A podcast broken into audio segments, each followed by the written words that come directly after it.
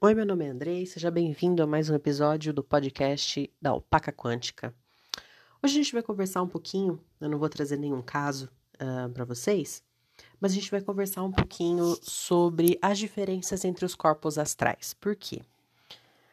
Porque quando eu falo, tipo, quando principalmente eu passo relatório, quando a gente termina de abrir a apometria e eu passo os relatórios por e-mail do que aconteceu, deixou de acontecer, eu normalmente me refiro aos mentais inferiores que os mentores positivados trazem para serem tratados na mesa, quase que em terceira pessoa. E eu sempre gosto de deixar bem explícito, várias vezes, às vezes até atropelando algumas normas do português, que quem disse, quem firmou é, o acordo com o Exu, quem concordou, quem discordou, quem se emburrou, quem não se emburrou, foi o mental inferior. Uh, não foi exatamente a pessoa, até porque eu não conheço muitas vezes as pessoas. Em 90% dos casos eu não conheço, né? A gente vem recebe o formulário com os nomes, as permissões uh, e só. Então a gente vai conversar um pouquinho sobre quais são as divisões dos espíritos e por que que eles da alma, né? E por que que tem essas diferenças? Então, didaticamente, a gente tem uh, os sete corpos que compõem a pessoa, a criaturinha lá. Então, você tem primeiro o corpo físico, que é essa maquininha de carne que você opera, que todos nós operamos, né? Que estamos aqui uh, dentro dessas maquininhas de carne, que são os corpos físicos, uh, que precisam ser tratados com remédios, indo ao médico, indo ao psicólogo, ao psiquiatra, sem exceção, fazendo exames, exame de sangue, exame de pressão, tudo o que for preciso. Na sequência, a gente tem o conector com as partes espirituais e a parte física, que é o perispírito. É, vamos dizer que ele é uma cola, né? Ele faz a conexão, a ponte entre o físico e o extrafísico. E que é o que muitas vezes as pessoas interpretam como a aura das pessoas, é o perispírito. E, consequentemente, ele é o primeiro que toma pancada quando a pancada é energética, quando a pancada é espiritual mesmo. Ele é o primeiro que toma essa pancada e fica machucado. E que depois, se ele não dá conta de transmutar essa pancada energética, ele redivide entre o corpo físico, que é quando aparecem doenças de causa espiritual, o que não. Atenção! O que não exclui o tratamento médico físico, tá? Pelo amor de Deus, pelo amor de Deus. E o duplo etérico, que é a segunda, a segunda parte, que é o terceiro corpo, que é o primeiro corpo, o primeiro corpo propriamente dito, né? Porque o perispírito é mais um, um meio de caminho ali, ele é um conector.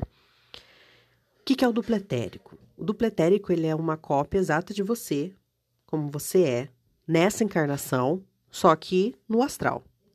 Então, ele é a parte astral dessa sua vivência aqui. Então, ele quase funciona como se fosse. A gente pode fazer um paralelo e um comparativo, não quer dizer que seja, tá? Pelo amor de Deus.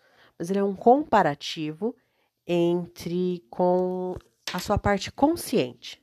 Quando a gente faz psicologia, psico ou vários outros cursos que lidam com a psique humana, a gente sabe que existe a parte consciente da nossa, do nosso cérebro, da nossa mente, e a parte inconsciente ou subconsciente que tem ali dentro da, da nossa mente.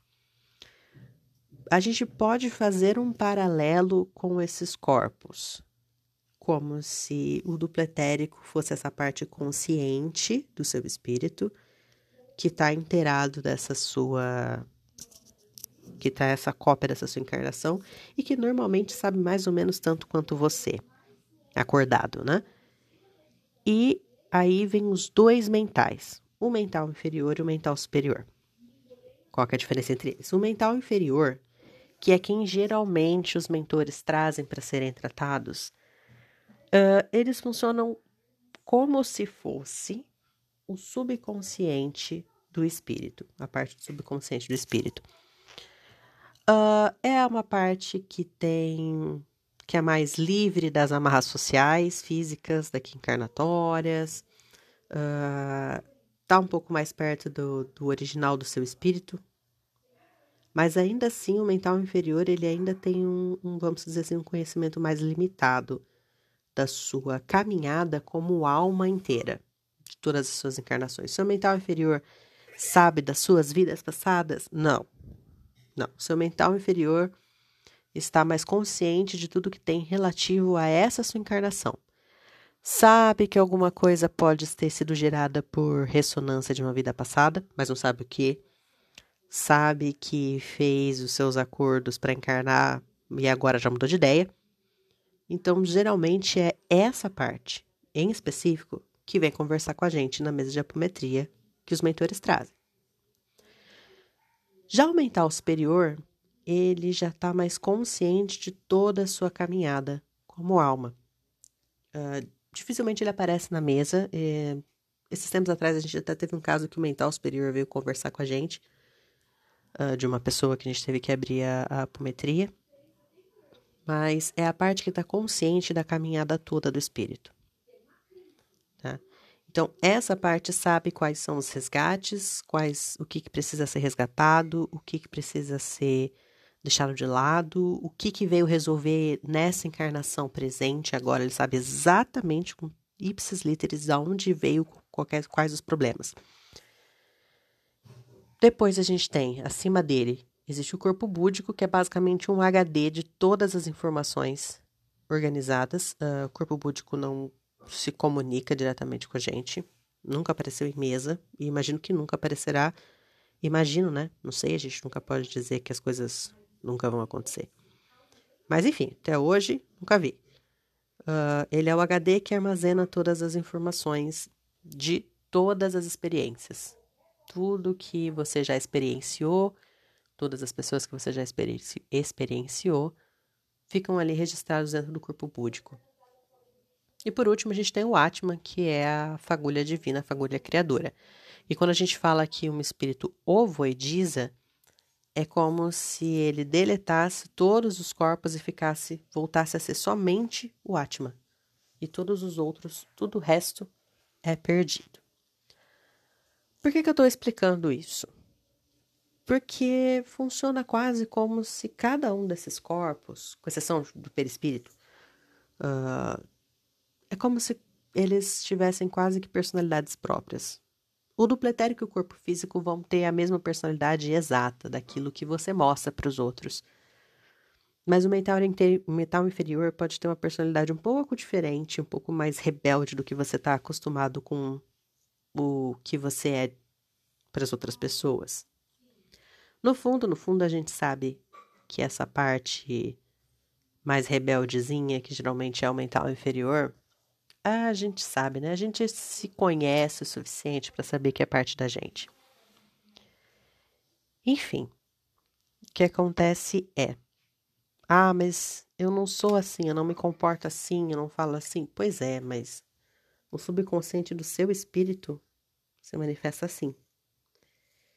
Então é por isso que quando eu passo relatório para quem já recebeu relatórios de, da apometria que a gente abriu, eu deixo sempre muito frisado que quem falou sobre comportamentos, quem frisou comportamentos A, B, C ou D, foi o mental inferior. Né? Ah, tem como eu acessar esses meus corpos? Não. Não tem como você acessar esses seus corpos conscientemente através de projeção astral, pulinhos, banhos milagrosos ou o que quer que seja.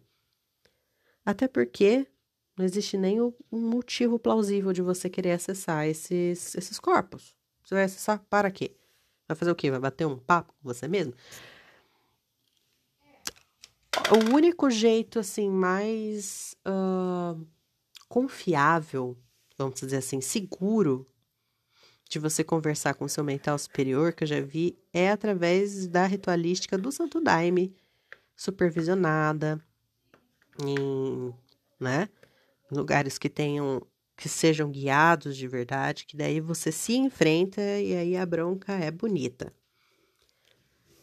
Mas se você não tá em algum lugar que é confiável, se você não faz ideia do que, que é o Santo Daime, a Ayahuasca.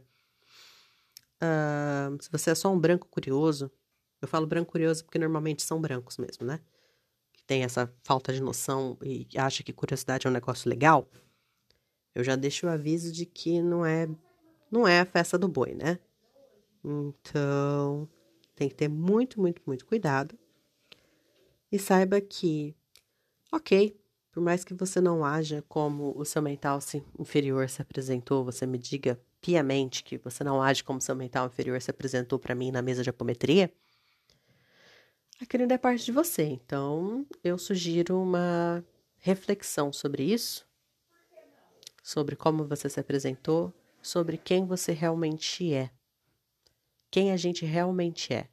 Não para os outros, é, não para a sociedade, mas quem a gente realmente é. É isso. Um podcast hoje mais pesado de informação. Uh, e espero acompanhar vocês no nosso próximo episódio, o nosso galopar da alpaca quântica.